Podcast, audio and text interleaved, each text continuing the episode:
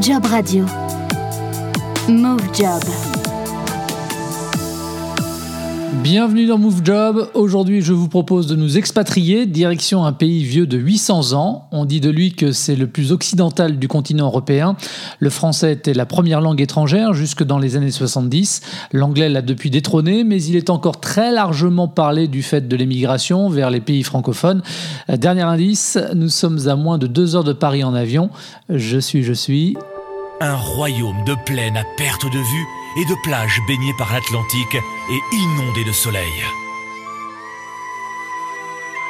Le Portugal, un pays qu'il faut vivre à fond pour mieux le comprendre. Bonjour Cécilia Goncavets. Bonjour. Merci d'avoir répondu gentiment à notre invitation. Vous êtes la directrice de l'agence Maison Portugal. On peut vous trouver dans le 10e arrondissement euh, de Paris. Vous êtes également présent euh, à Lisbonne. Euh, vous êtes portugaise vous-même? Alors j'ai la binationalité. Je suis née en France et je me suis expatriée une première fois de 25 à 30 ans. Après je suis revenue au en France. Je suis allée après au Brésil et donc je suis retournée au Portugal. Donc vous voyez, j'ai une large, on va dire, expérience expérience d'expatriation moi-même. D'accord, bah, c'est intéressant, d'autant plus de vous avoir sur euh, ce plateau. Euh, l'agence Maison Portugal est affiliée au groupe Libertas qui a pour principale activité le secteur de l'immobilier, c'est bien ça? Oui, oui, tout à fait. Nous sommes fortement dans l'immobilier et nous accompagnons d'ailleurs beaucoup de Français qui s'installent euh, ces dix dernières années au Portugal, donc soit pour y travailler, soit pour y passer la retraite au travers de l'agence Maison au Portugal. Mais nous avons également des activités dans le tourisme et dans d'autres dans d'autres activités. Alors, vos principales missions, c'est d'accompagner les, Français qui sont désireux d'investir dans un bien immobilier au Portugal? Oui, oui, c'est notre, c'est notre cœur de métier euh, à Maison au Portugal. Donc, euh, euh, l'idée, c'est en fait au-delà du projet immobilier, hein, on est promoteur, donc on a, on va dire, on couvre le territoire et notamment la région de Lisbonne et la région de l'Algarve, qui sont vraiment deux destinations phares pour l'installation. Mais au-delà de ça, nous sommes aussi conseillers, puisque quand on arrive dans un pays, on n'y connaît ni les unes et les coutumes et, euh, le marché immobilier local entre autres. Donc euh, euh, nous, notre agence, le fort de notre agence, c'est que nous vendons aussi bien aux Portugais, qui sont nos clients majoritaires, que Français, mais on a effectivement la double nationalité, donc on comprend bien les problématiques françaises et on accompagne les gens au mieux. Alors, qui sont vos clients aujourd'hui français? Quel profil? Des retraités français qui souhaitent s'exiler pour profiter d'une meilleure fiscalité ou on reste là dans le cliché? Alors, c'est la majorité quand même des clients de Maison au Portugal ces dernières années, mais on a également des gens qui investissent dans des résidences secondaires. Hein. Donc, euh, le, Portugal est une destination touristique euh, très attrayante, euh, notamment bah, toutes ces qualités de climat, de littoral, le fait qu'elle ne soit pas loin de la France, qu'on soit en Union européenne. Hein, donc, c'est très simple aussi. Et puis également, donc on a des gens bah, qui s'installent également au, Portugal. En général, ce sont des gens qui s'installent davantage dans la région de Lisbonne dans ces cas-là. Donc, on les accompagne aussi sur leur projet immobilier. Si c'est dans une démarche d'achat. On ne fait pas de location. Et ça reste attractif euh, d'un point de vue euh, fiscal, euh, le Portugal? Alors oui, cette année, on a eu, donc, on va dire, une modification du statut de non-résident habituel, hein, qui est un statut particulier qui vise à attirer aussi bien les travailleurs qualifiés que les retraités, hein, donc pour fomenter et augmenter la consommation. Mais effectivement, ce statut de non-résident habituel a une petite modification sur un taux d'imposition sur les pensions de retraite, mais reste égal par ailleurs pour toutes les autres mesures, et notamment euh, donc, euh, dans le cas qui nous intéresse ici, euh, sur donc, les travailleurs ou les gens qui s'installeraient pour avoir une activité économique au Portugal peuvent bénéficier d'un taux fixe d'imposition sur les RPF de 20%, quel que soit le volume d'activité. Donc ça reste très attractif pour s'installer. Alors on va en reparler bien évidemment puisqu'on est sur, sur Job Radio et qu'on ne l'oublie pas et qu'on s'intéresse effectivement à l'emploi, à l'évolution professionnelle, mais aussi à, à la mobilité de manière générale. On a vu beaucoup, on a entendu, on a vu beaucoup de reportages sur euh, les expatriés français qui pouvaient s'installer au Portugal, mais les locaux, finalement, quand ils voient euh, déferler comme ça un afflux de Français, ça ne les dérange pas? Effectivement, euh, ces dernières années, il y a eu quand même, on va dire, une augmentation assez importante de Français au Portugal, mais ça reste, on va dire, dans des limites, enfin, c'est pas une invasion. D'autre part, s'il y a une donnée culturelle qui est vraiment très importante, c'est quand on s'installe au Portugal, on découvre que les Portugais sont vraiment accueillants et gentils et fiers de faire enfin partie de la route d'investissement ou de la route de découverte du pays.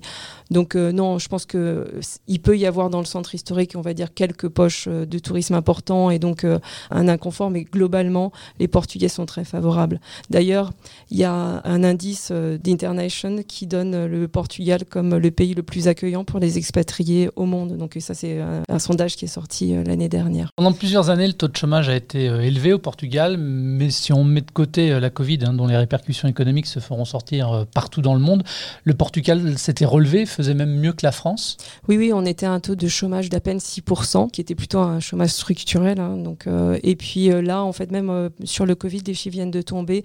On ne va pas aller au-delà de 8-9%. Jusqu'à présent, le marché euh, résiste bien.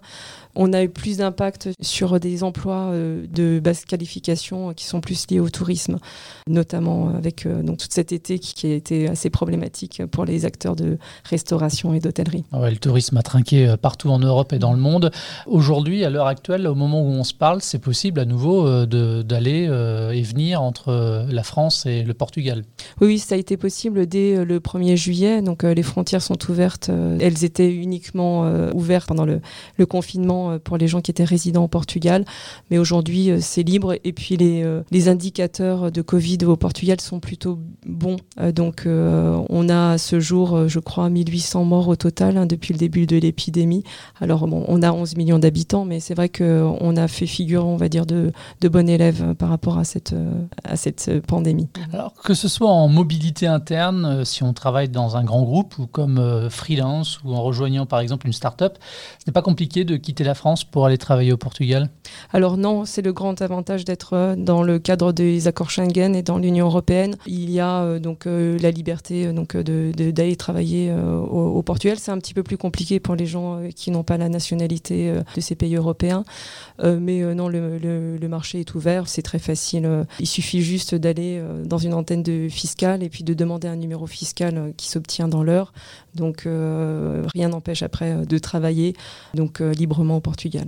Alors du soleil, des plages, il paraît que le Portugal était devenu un Eldorado pour les entrepreneurs étrangers, donc français. En toute objectivité, c'est toujours le cas Alors oui, euh, on va traverser certainement des moments un peu plus difficiles et euh, ce qui était vrai hier et encore plus aujourd'hui, il faut quand même avoir un projet construit pour aller au Portugal. Donc euh, enfin, il vaut mieux donc préparer en amont la viabilité de son projet. Enfin ça c'est valable, on va dire partout dans le monde, mais il faut savoir aussi que quand on est salarié, les salaires ne sont pas les mêmes. Hein. Euh, au Portugal qu'en France. Le coût de vie est également euh, différent. Hein. Donc, au Portugal, on a à peu près, selon Eurostat, on a 26% de coût de vie inférieur par rapport euh, à la France. Mais par contre, le salaire minimum est à 630 euros brut x 14. Donc, on va dire que ça peut faire un choc. Donc, il faut bien faire les comptes. Quand on a, on va dire, un niveau de qualification assez important, qu'on parle le français et le portugais, on a des atouts hein, à la base de différenciation quand on s'installe. Et puis, bon, on a aussi de plus en plus de multinationales françaises qui s'installent. Ça, c'est une tendance, on va dire, ces 6-7 dernières années. Je pense notamment à BNP Paribas qui ont euh, augmenté exponentiellement leurs services euh, au Portugal. Euh, on a également tout ce qui est lié au secteur automobile dans le nord du Portugal avec de nombreux sous-traitants.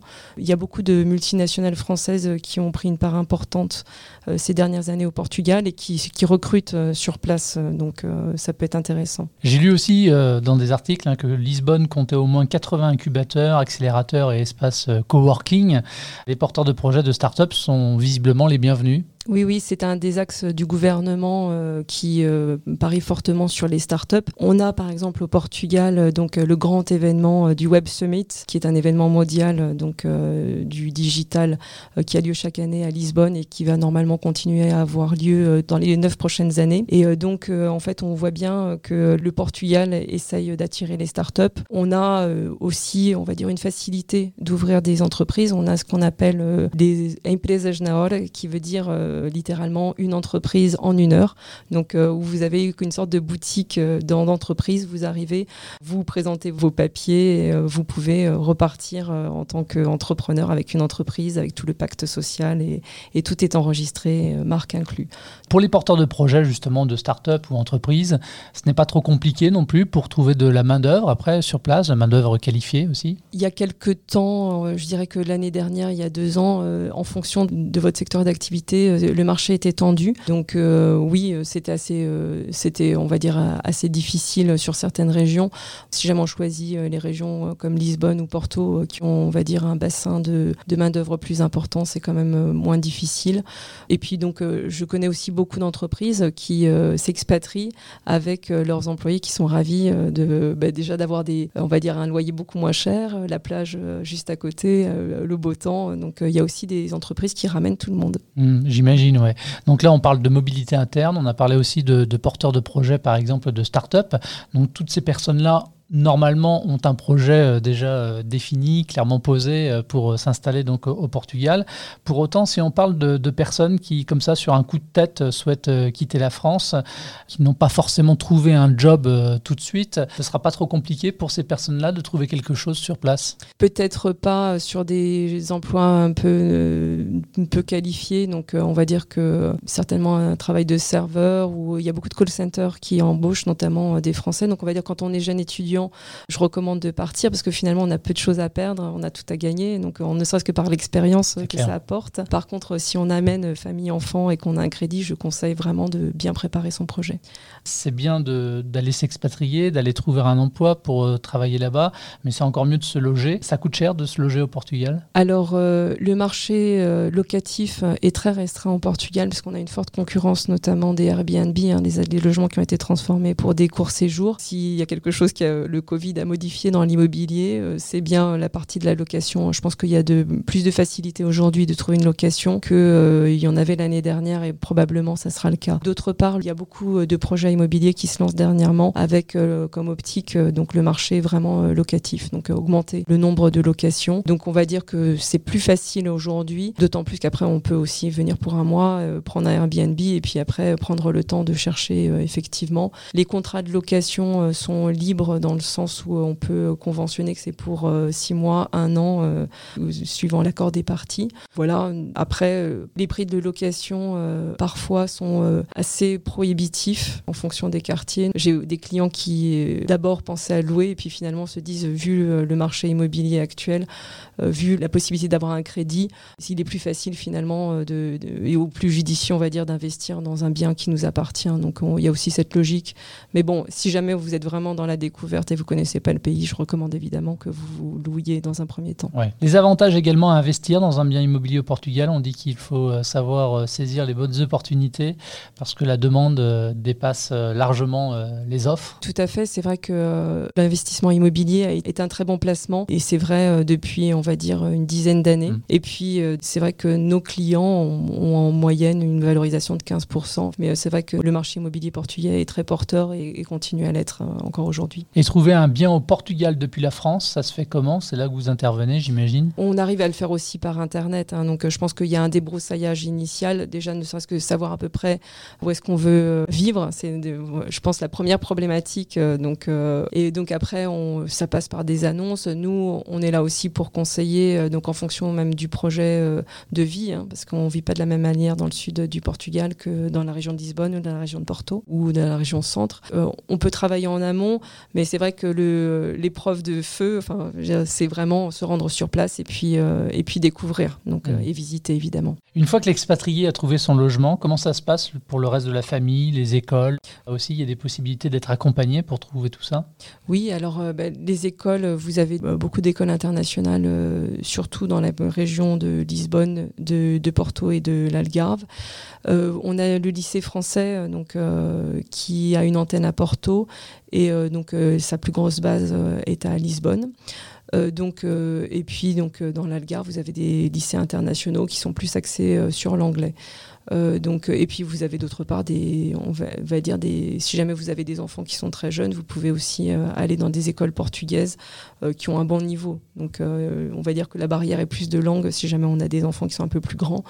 donc, il y a quelques années, depuis quelques années, il y a des listes d'attente assez importantes, mais il y a d'autre part beaucoup plus d'écoles de, de, choix, d'écoles internationales qui, qui sont développées également. Donc là aussi, sur Internet, vous arrivez à voir les, on va dire les rankings de, de ces écoles et également les démarches d'inscription. Est-ce qu'il existe des réseaux, des communautés de Français aussi sur place pour justement aider les expatriés à s'insérer peut-être un peu plus vite? Oui, oui, il en existe. Euh, donc, euh, vous avez euh, l'Union des Français à l'étranger. Enfin, vous avez d'autres associations régionales sur Porto, sur Lisbonne et dans l'Algarve.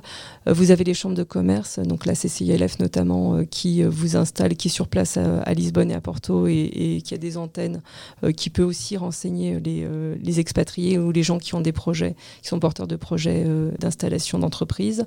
Puis vous avez aussi beaucoup de groupes sur Facebook. On va dire que la communauté française est assez euh, soudée. Donc euh, quand on arrive, on n'est jamais perdu. Euh, au contraire, moi j'ai beaucoup de clients qui disent que finalement il y a trop de sollicitations. Ils socialisent presque parfois trop, ils disent-ils.